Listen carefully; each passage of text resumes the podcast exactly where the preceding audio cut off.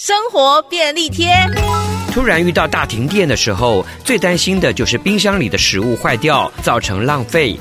那么停电的时候该怎么办呢？第一个原则是不要开冰箱。跳电之后不开冰箱，冷藏室可以维持四小时。第二个原则是恢复电力后，如果冰箱里有一些剩菜或熟食，一定要确实煮沸加热之后才能吃。最后一个原则是复电之后要把冰箱储存的食物保存期限减半，像是原本三十天内要吃完的食物，就要改成十五天内吃完。另外，平常就要做好冰箱整理以及清洁，才能维护饮食安全。